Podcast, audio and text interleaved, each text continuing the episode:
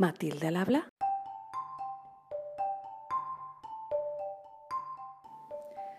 Hola, yo soy Violeta González Pérez, investigadora en la Universidad Autónoma de Madrid, y esto es Matilda al habla, donde damos voz a las científicas de la Asociación de Mujeres Investigadoras y Tecnólogas, AMIT. Hoy hablo de la vida y la ciencia con Marta Gallardo Beltrán, doctora en Geografía por la Universidad Complutense de Madrid y profesora ayudante doctora en la UNED, la Universidad Nacional de Educación a Distancia. Bienvenida, Marta. Hola, Violeta, muchas gracias. Eh, he visto que haces investigación, haces también docencia, das clases y también eres gestora de máster. ¿Nos explicas un poco cómo te distribuyes todas estas tareas? Un poco complicado. El tema de cuando uno entra en la universidad, pues tiene que cubrir un poco estas tres tareas. Se hace complicado el intentar compaginar todo, ¿no? Pues hay de sacar tiempo a veces de, fines de semana y demás, intentar cubrir los tres ámbitos, ¿no? Eh, la docencia, que es lo principal, hay que hacerlo sí o sí y es para lo que estamos en la universidad eh, preferentemente y luego evidentemente la investigación porque por interés personal también eh, eh, por la universidad y la gestión pues un poco lo mismo, ¿no? Es complicado gestionarse precisamente, pero ahí vamos. Eh, un día entonces típico tuyo, ¿qué sería? Eh, ¿Prepararte clases? ¿Nos cuentas un poco lo que haces? Sí, pues básicamente, exacto, preparo un poco las clases que, que se imparten. En la UNED es un poco diferente porque no, no, tenemos clases presenciales como en otras universidades, ¿no? Entonces, sí, preparamos las clases, respondemos, existe una serie de foros en los que los alumnos hacen preguntas, con lo cual también respondemos a esos foros. Lo bueno que te permite es que el tiempo lo puedes controlar mejor, como tú no tienes un horario fijo de clase, pues eso te permite que de tal hora a tal hora a lo mejor hago hoy la docencia y después eh, me pongo con la investigación, el proyecto en el que estoy trabajando, un artículo o, con temas de gestión y luego puedes enganchar otra vez otro poquito de docencia, etcétera. La, la diferencia principal que nos cuentas entre estar en la UNED y una universidad que no sea a distancia es básicamente que las clases no son presenciales. ¿no? Aparte de eso, tenéis vuestros despachos, una institución física. ¿Nos cuentas un poquito más sobre eso? Sí, claro, tenemos nuestros despachos. Eh, todo el profesorado eh, está en Madrid y hay varios edificios, varias facultades y cada profesor tenemos aquí nuestro despacho. Entonces, eh, venimos aquí a trabajar, aunque también hay mucho profesorado, sobre todo a partir de, del COVID que teletrabaja. He visto también que, has estado en, Chile. Bueno, pues básicamente digamos que, yo termino la tesis y, no encuentro eh, una posición de, postdoctoral o, de profesorado dentro de la Universidad Española, sobre todo porque me falta cubrir para poder concursar a muchos concursos el apartado de docencia y entonces eh, pues yo empiezo a echar currículums tanto dentro de España como Europa y Latinoamérica y al final pues me llaman desde Chile y, entonces me fui allí a dar clase en la Universidad de Concepción que está al sur de, de Santiago, no sur-sur de Chile y bueno pues ahí estuve casi tres años dando clase allí. Bueno, mi tesis es sobre los cambios de usos del suelo en la Comunidad de Madrid cómo han cambiado en el pasado reciente, desde los años 80 hasta lo que abarcaba mi tesis, que era en el, el 2006, y después eh, la elaboración de escenarios a futuro. El objetivo era ver, dependiendo de lo que había pasado, cómo habían cambiado esos usos del suelo, pues por ejemplo, si eh, ha habido un crecimiento urbano, cosa que evidentemente ha habido, o han descendido los bosques, o han aumentado el matorral, etcétera, pues elaborar diferentes escenarios a futuro, escenarios tendenciales de tal y como lo que ha pasado en el pasado, pues ver qué es lo que, ha pasado, lo que podría pasar en el futuro o qué pasaría si esta dinámica se cambia. ¿no? ¿Y cuál es el escenario futuro de Madrid? Evidentemente todos sabemos que depende de las políticas que se tomen, ¿no? Entonces el objetivo es un poco pues llamar la atención a, a que si, si seguimos creciendo como seguimos creciendo en la Comunidad de Madrid, pues eh, al final estamos creando unos escenarios que son insostenibles, ¿no? Y entonces es para que se intenten tomar políticas eh, eh, sostenibles. ¿Nos puedes contar un poco entonces cómo ha ido creciendo la Comunidad de Madrid desde los años 80? Básicamente ha habido un crecimiento urbano en torno a muchas carreteras que se han ido haciendo, todas las carreteras radiales, que es la M40 y luego posteriormente las M50 y han ido creciendo todos eh, los núcleos, no solo lo que es Madrid capital, sino las ciudades que están más o menos anexas, todo el área metropolitana, ¿no? todo el sur especialmente, con Móstoles, Getafe, Fuenlabrada, y después ha habido también un desarrollo urbano en lo que es la, Sierra de Madrid, ¿no? con, básicamente con viviendas de residencias secundarias. Y ese es el mayor, el mayor cambio, es sobre todo lo que llamamos la artificialización del territorio, ¿no? los usos urbanos y en menor medida en Madrid los usos industriales. Y después más o menos el, bosque, eh, lo que es el, el tema forestal, se ha mantenido bastante.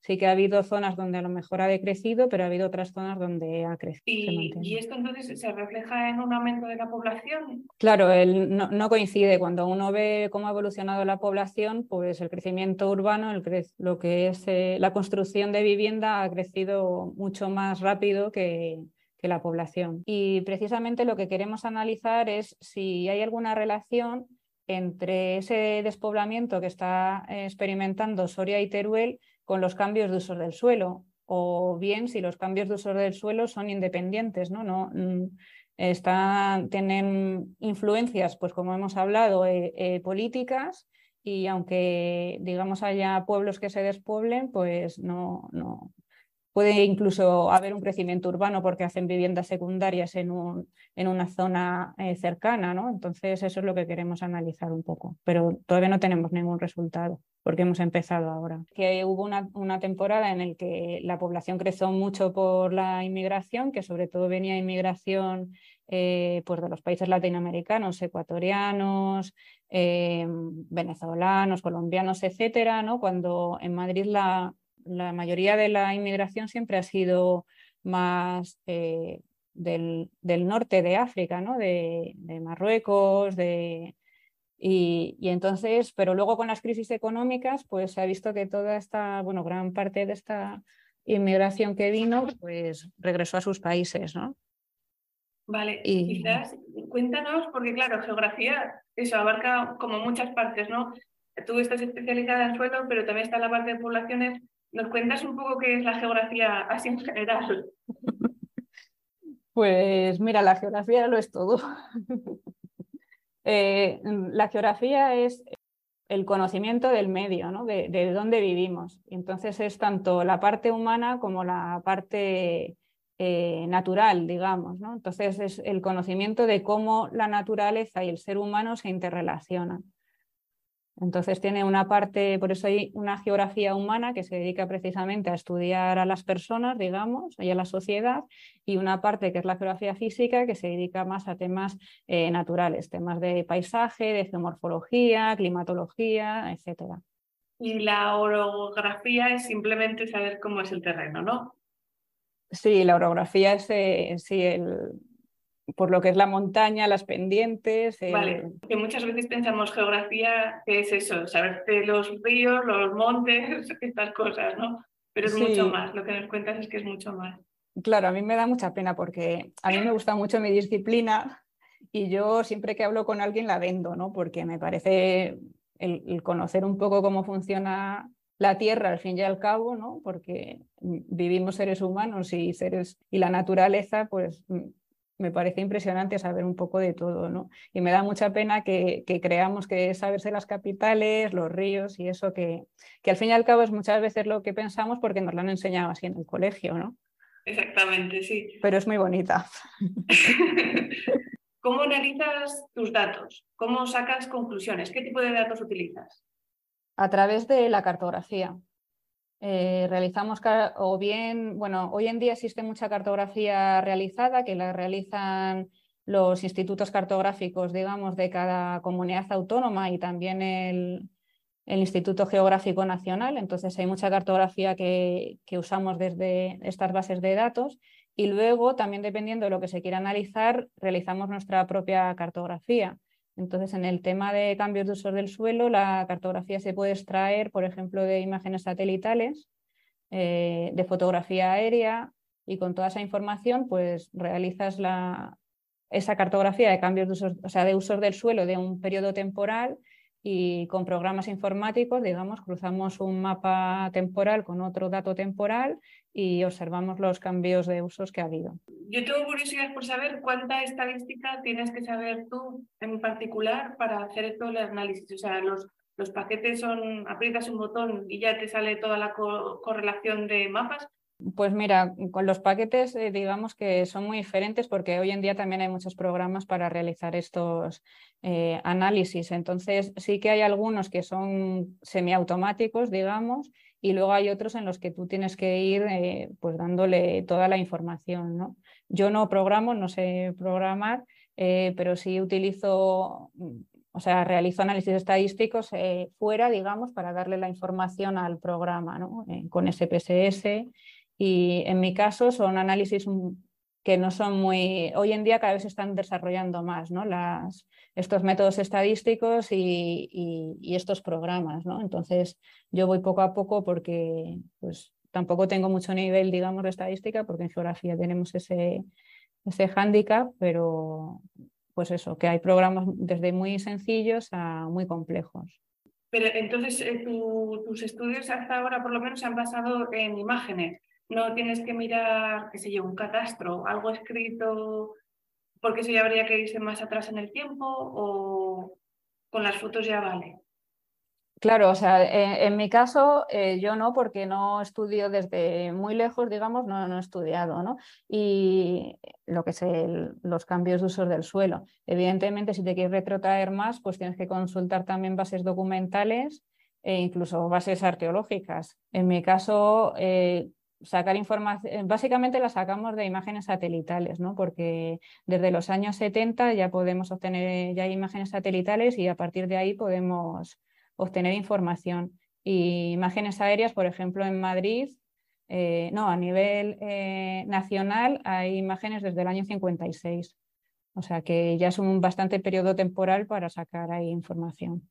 Quizás eh, tengo entendido que esas imágenes del 56 son de hecho de los militares estadounidenses. No sé si nos puedes contar algo sobre esto.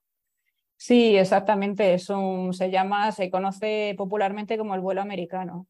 Y son eh, fotografías en blanco y negro que vinieron los americanos con unos aviones y estaban interesados en conocer España, digamos. Y entonces se realizaron toda la cartografía y más tarde la, liberaron, claro, y ahora pues podemos hacer uso de ella, cosa que está muy bien porque se ve muy bien. Perdona, ¿cuándo, la liberaron? Pues no te puedo decir, pero evidentemente tardaron. Tardaron bastante.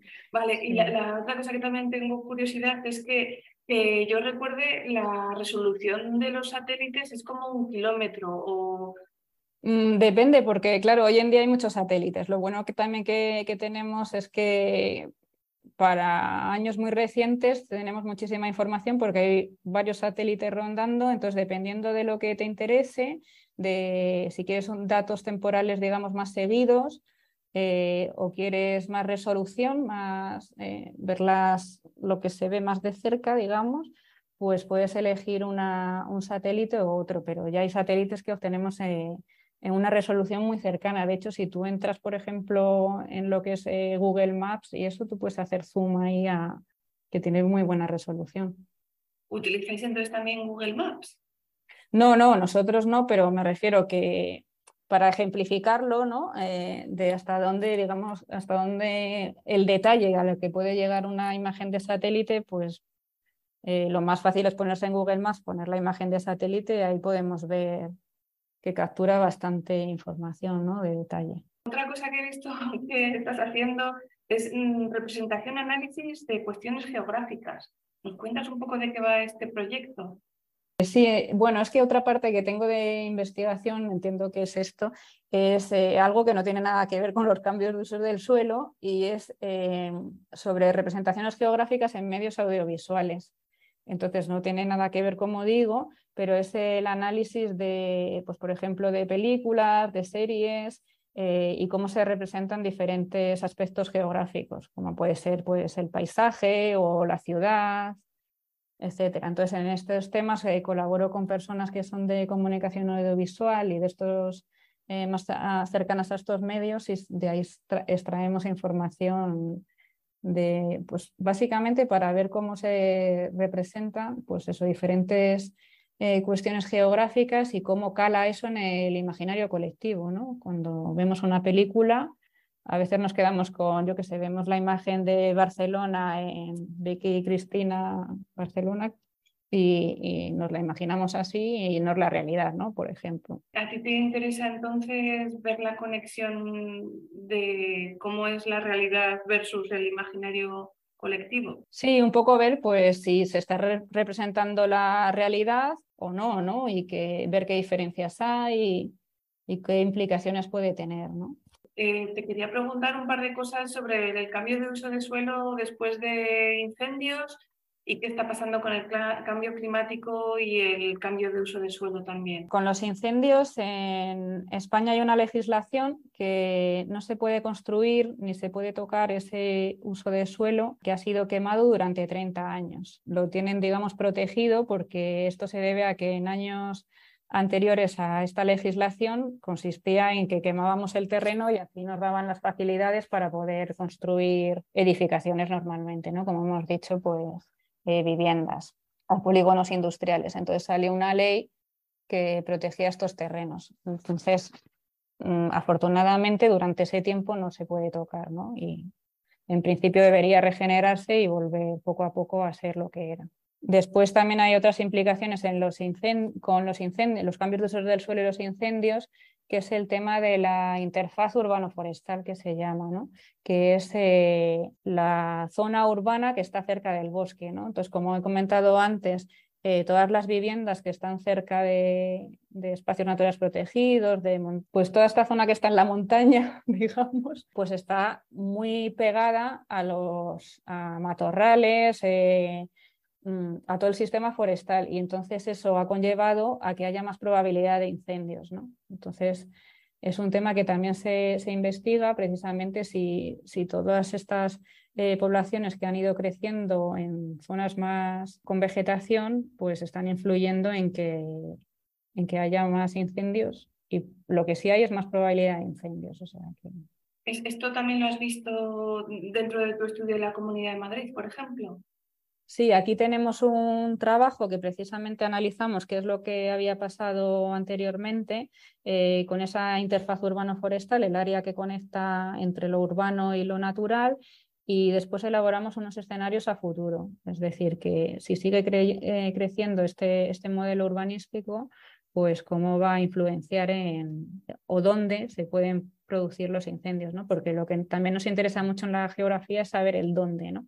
Donde se localizan las cuestiones. Y con esto pasa la segunda parte, que era el cambio climático y el cambio de uso de suelo. Sí, eso hay muchos estudios también que cada vez se están haciendo más, porque al fin y al cabo los cambios de uso del suelo es un, factor clave ¿no? en, el, en el cambio climático.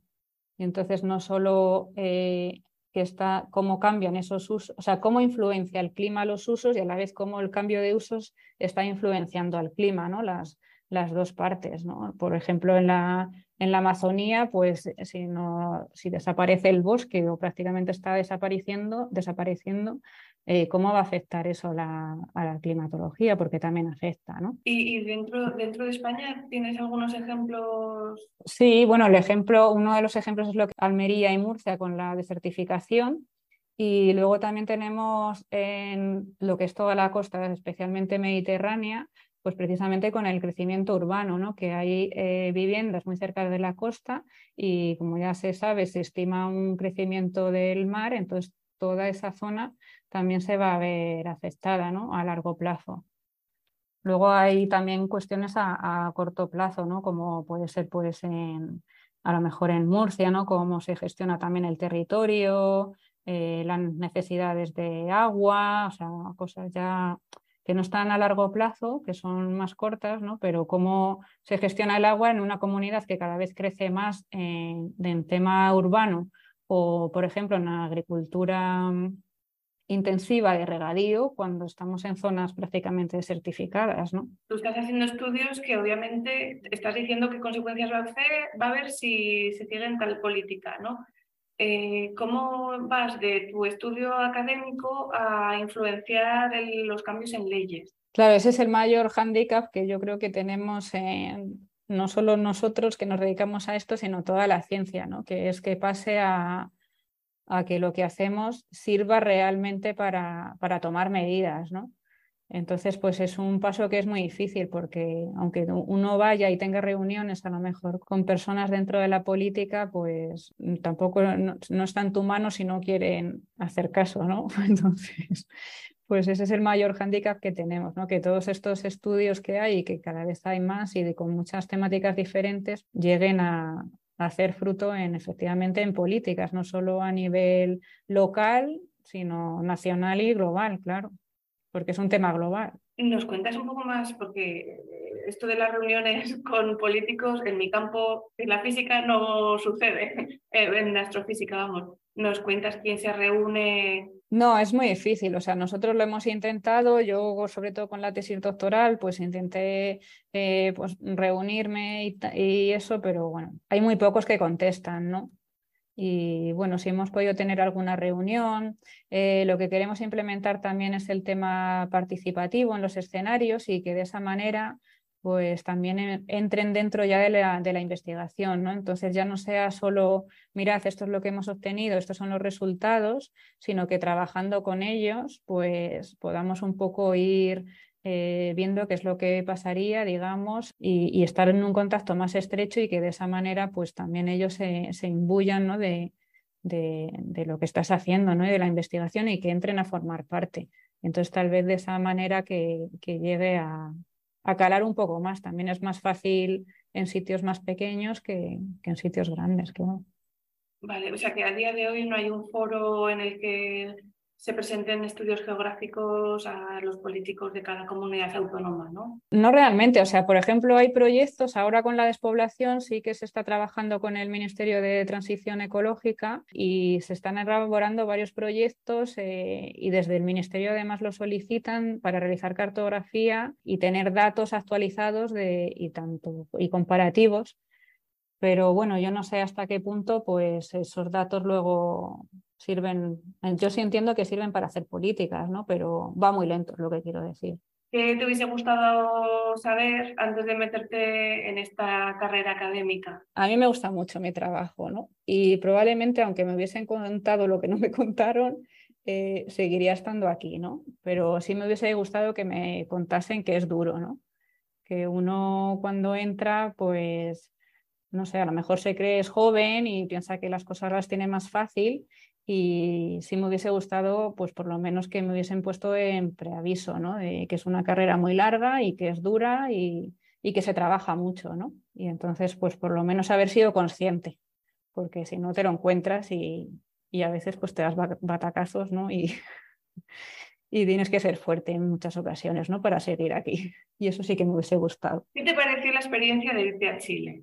Eh, ¿Aprendiste a utilizar otro tipo de metodologías ¿Te enriqueció como persona y también como científica o, no? Mm, yo eh, tengo la opinión de que hay que salir.